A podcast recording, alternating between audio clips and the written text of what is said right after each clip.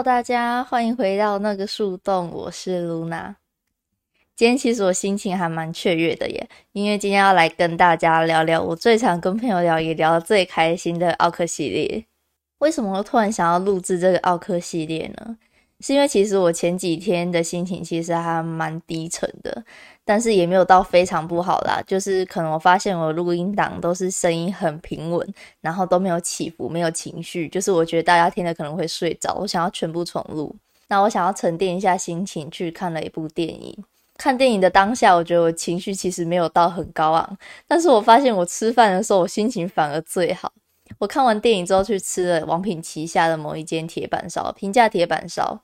那那间铁板烧的价位大概落在两百块到三百元的中间，就是非常的便宜。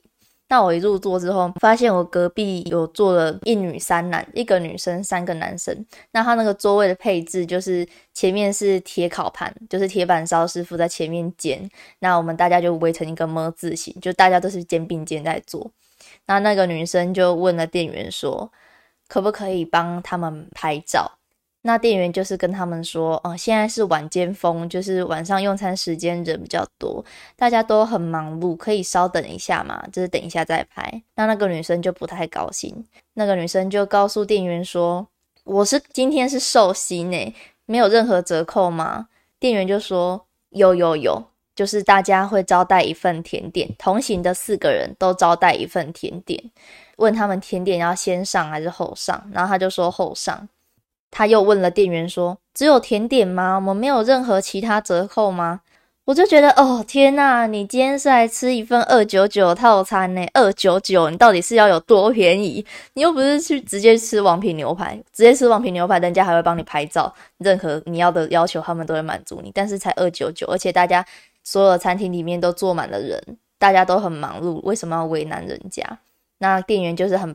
婉转的跟他说：“嗯，活动就是这样子，可能没有办法。”然后他就是后来铁板师傅帮他上菜，那上了一盘鲑鱼，他的主餐是鲑鱼排，然后他就帮那个鲑鱼啪啪啪啪啪啪啪，我真的不夸张，他大概拍了三五十张的实物遗照，真的是实物遗照，就是疯狂的拍各种角度拍，站着拍、坐着拍、侧着拍，全部都拍，我都在想。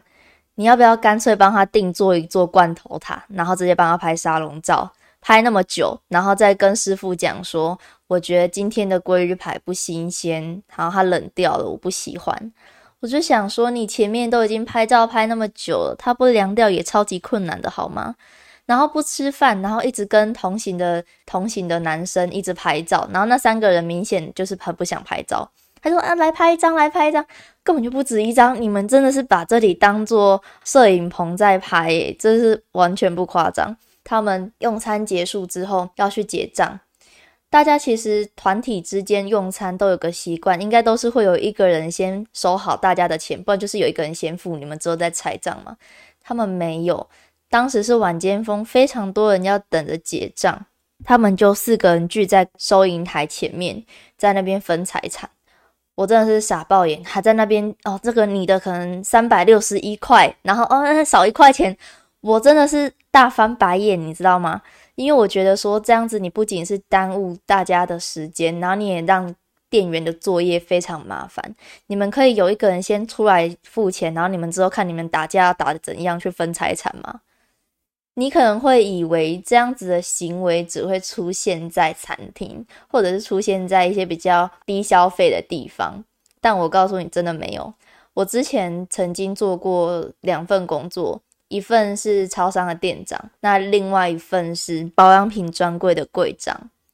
那我在进入这两个职场之前呢？我都一直以为，应该只有餐饮业才会遇到比较多怪人。超商这么简单就能结账离开的一个工作场所，应该不会有所谓的 OK 吧？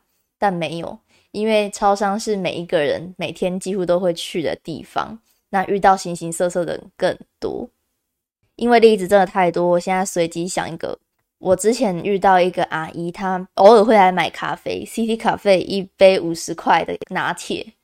他给我拿十几颗糖球，然后我就问他说：“嗯，你今天拿了这么多糖球，全部都要加这杯咖啡里吗？还是我帮你加？” 因为我不想让他拿那么多，很明显他就是来拿糖球的。他就说，就是他就是要用。然后我看他手上拿了一大把番茄酱，我就问他说：“小姐，不好意思，你喝咖啡都配番茄酱吗？”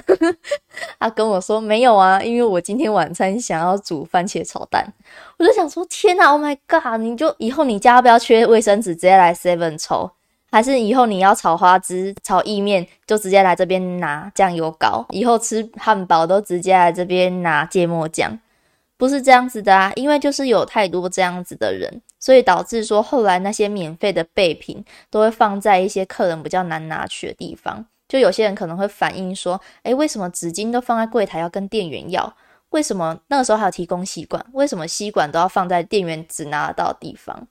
其实就是为了防范这种人，因为有时候你可能一旦给了方便，他们就会当随便无限量供应，就是把这边直接当大型的 Costco，直接在这边有取之不尽的东西，生活民民间必需品全部都拿着用这样子。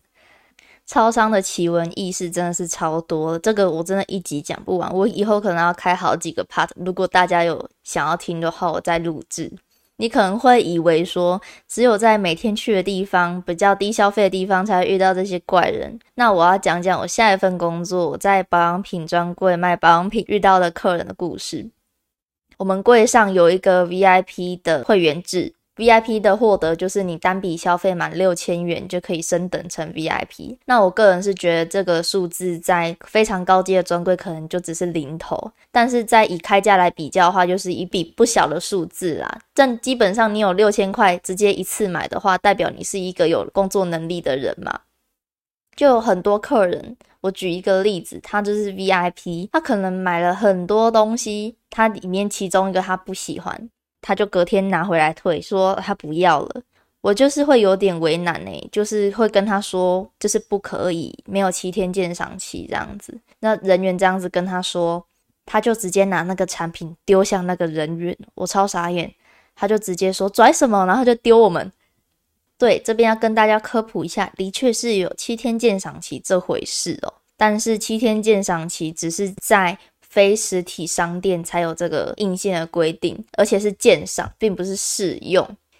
意思就是呢，你今天在网络上买了一个东西，你买回家七天之内，你看它，你看它不爽，你看它不喜欢，你就可以把它退回去。但是你还不能试用，你不能擦在脸上之后你才说你不要，这样是不可以的。但是实体商店没有这样子的硬性规定，因为毕竟实体商店已经让你试用过了，甚至让你擦在脸上了，一切 OK 之后才让你消费完带出去，所以没有这样的疑虑。除非是你今天用了脸部有不适，甚至是商品有瑕疵，我们才会让你有一个退货机制这样子。但是很多客人可能就是会以为自己花了钱就是大爷，什么要求都敢提得出来。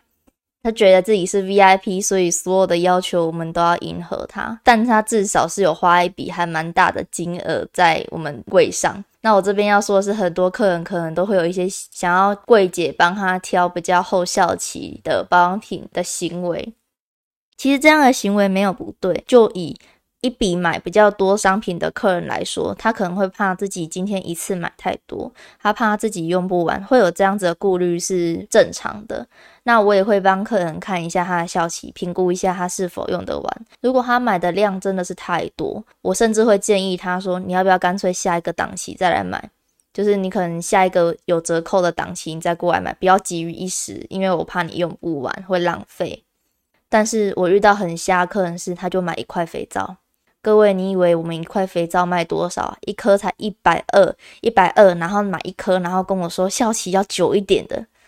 一百二的肥皂一颗，你是能用多久？你是要当传家宝给你女儿、给你孙子用吗？我是真的觉得很夸张。那我要怎么处理这样的事情呢？因为我们肥皂就是架上那些嘛。那我就跟他讲说，好啊，那我帮你拿进去看看效期。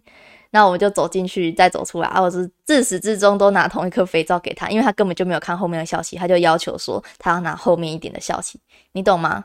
他根本连他原本拿着手上那一颗消息，他都没有评估说他用得完，他只是一昧的要求说他要后面一点的，所以我就走进去再走出来而已，就给他，他这样他也开心。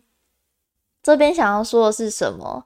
就是很多客人并不知道自己的行为给别人带来困扰，甚至给后面的顾客带来困扰。因为你今天一个人的举动，就影响后面客人的权益。你今天一个人在超商搬了卫生纸，后面的客人可能就没有很便利的卫生纸可以用，就需要一直跟店员要，这样子他们也不好意思。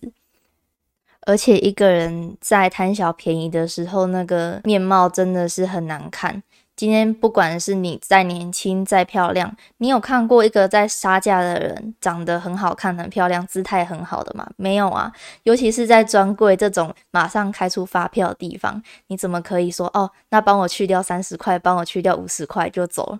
我看你手上那杯饮料都不止五十块啊，对不对？所以尽量就是我们可以体贴他人，因为你可能也是自己是服务业，可能你家里面有人也在做服务业吧。将心比心，体谅一下他人，这些善报有一天会到自己身上，好吗？不管你今天是不是服务业，我都建议你可以好好的审视一下自己的消费习惯，是不是有在不知不觉中 给店员带来困扰我，或者是你现在正是在就职服务业这个产业的话，欢迎大家跟我提供更多奥克故事，我超喜欢听的。有任何建议或想法，欢迎传私讯到我的 IG 账号是 h i 点 l o u n a。谢谢你今天的收听。如果收听完了，麻烦在 Apple Podcast 搜寻那个树洞，给我五星好评，给我鼓励哦。希望你喜欢，那我们下次再见，拜拜。